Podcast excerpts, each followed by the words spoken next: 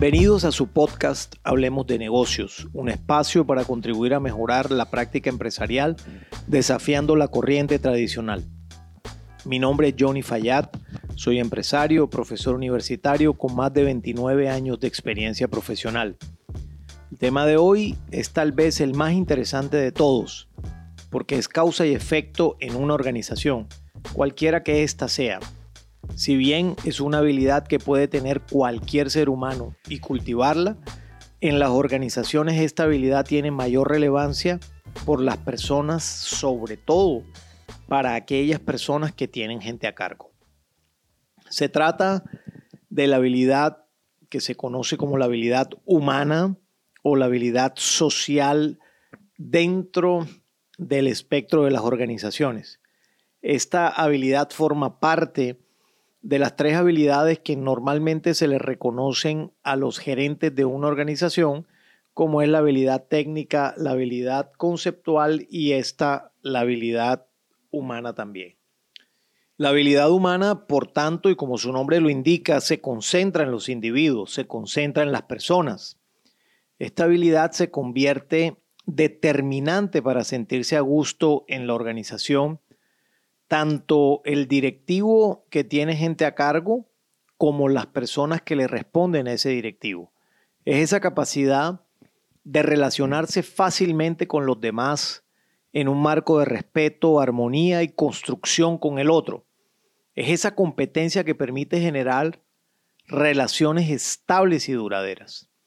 Se convierte entonces, como lo decía hace un instante, en determinante para sentirse a gusto en la organización y al nivel de personas que tienen gente a cargo dentro de la empresa representa más del 50% de lo necesario para que los resultados esperados se cumplan y se sobrepasen.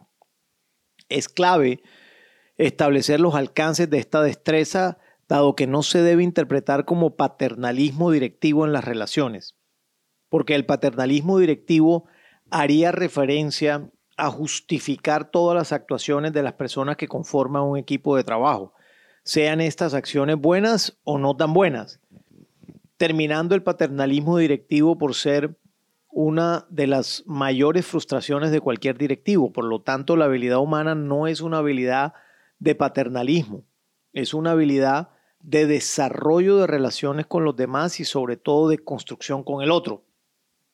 La habilidad humana es un torrente conversacional, que reconoce en el otro su importancia y valor y en consecuencia construye con el otro, pero estableciendo una conversación franca y abierta en todo momento para poder decirse lo que está bien y lo que se debe mejorar. La habilidad humana, sin duda, o las relaciones humanas concebidas de manera correcta, llevan las relaciones humanas a otro nivel de manera permanente, porque se basan precisamente en el crecimiento mutuo. Pues cuando un miembro o todos los miembros de un equipo crecen, el líder y los demás se alegran de manera genuina, aprenden y siguen construyendo entre todos. Pero ahí surge una pregunta adicional. ¿Cómo en la práctica de la organización se puede originar un esquema de esta naturaleza? Un esquema virtuoso? Pues con unos paradigmas claros y unas conductas consecuentemente claras y coherentes. Paradigmas tales como la tolerancia al desacuerdo, el respeto profundo por la dignidad del otro, la libertad de expresión, promover puntos de vista distintos, facultar a otros a tomar decisiones permitir que las personas se equivoquen, cometan errores, ver el error como una oportunidad de mejoramiento, siempre y cuando pues estos errores no vayan en contra de los valores de la organización ni de los individuos, sino errores de gestión, escuchar al otro, construir a partir del pensamiento del otro una mejor idea que la inicial con la que se empezó la conversación. Estos paradigmas son paradigmas propios de un establecimiento de, relaciones estables y duraderas. ¿Por qué realmente, por qué es tan difícil realmente tener la capacidad de relacionarse con los demás de esta forma y además de poder tener los paradigmas que acabo de mencionar? Por una razón, es más fácil mandar y hacerse obedecer por el poder prestado que el cargo le confiere a los individuos de una empresa. Porque tu jefe es el dueño de tu contrato de trabajo y esa herramienta de presión constituye un argumento muy fuerte para dar órdenes y que éstas se cumplan.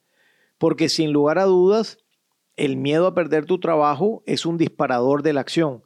Y entonces se hace caso y se obedece para preservar un trabajo, aun cuando no estés de acuerdo, por ejemplo, con una decisión u otra, pero nunca se te ha dado la oportunidad de expresar tu punto de vista al respecto. El autoritarismo en las empresas realmente es el pan de cada día. Hay una compañía que se llama Franklin Covey, que en una encuesta realizada por ese instituto hace algunos años a ejecutivos alrededor, alrededor del mundo, en una de sus preguntas indagaba a los empleados lo siguiente. Si en el puesto de trabajo que ocupa actualmente, en la empresa donde está, desarrolla todo su talento, siete de cada diez personas respondieron que no. Solo tres de cada diez dijeron sí. Siete dijeron que no desarrollan su talento, tres dijeron que sí. Esto es realmente revelador de una profunda tristeza que embarga al ser humano en las empresas, que se explica para mí por el autoritarismo reinante en estas. No vale la pena realmente tener personas pensantes en una organización y que los jefes no le permitan que lo hagan, sino que solo cumplan órdenes, pues mecanizan al ser humano cuando hace más de 100 años esa época mecanicista ya pasó, pero solo como teoría realmente, porque en la práctica aún hay un altísimo porcentaje de la población empresarial directivos que son autoritarios. ¿Qué hacer entonces? Los directivos actuales y quienes quieran serlo, en el futuro deben evaluar los nuevos paradigmas y empezar a aplicarlos y si se quiere formarse más en entenderlos. Estos paradigmas, reitero, como la libertad de expresión, para solo citar uno, son de gran impacto en el individuo y además promueve un mayor compromiso y dedicación del empleado y sobre todo se generará una mejor construcción de ideas y de relaciones en la empresa que sin lugar a dudas se verá reflejado en los segmentos de mercado que atiende la compañía, quienes van a responder con recompras permanentes y mayores y la compañía muy seguramente debe ser más rentable. No es un tema de estudiar coaching, con todo lo que el coaching representa y es importante. Es un tema de formarse filosóficamente acerca del valor del otro y sobre todo del respeto por el otro, dado que el liderazgo propio de la habilidad humana es la destreza más importante porque se debe convertir en causa por su impacto positivo y en efecto al mismo tiempo por la misma razón, sobre todo el efecto en los números y en los resultados, pero con personas que van contentas y felices a presentar esos resultados. La habilidad humana entonces es la naturaleza misma del ser humano que se impulsa en el relacionamiento, en promover la libertad en el otro de manera responsable. Mi invitación entonces es a hacer florecer en todo momento esta capacidad de relacionarte con los otros, esta competencia de poder construir con el otro, esta habilidad social donde el individuo sea el centro de la organización realmente.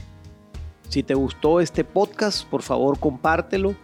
Y si quieres hacer algún comentario o pregunta acerca de este, contacta conmigo en Instagram en la cuenta arroba Hablemos Negocios.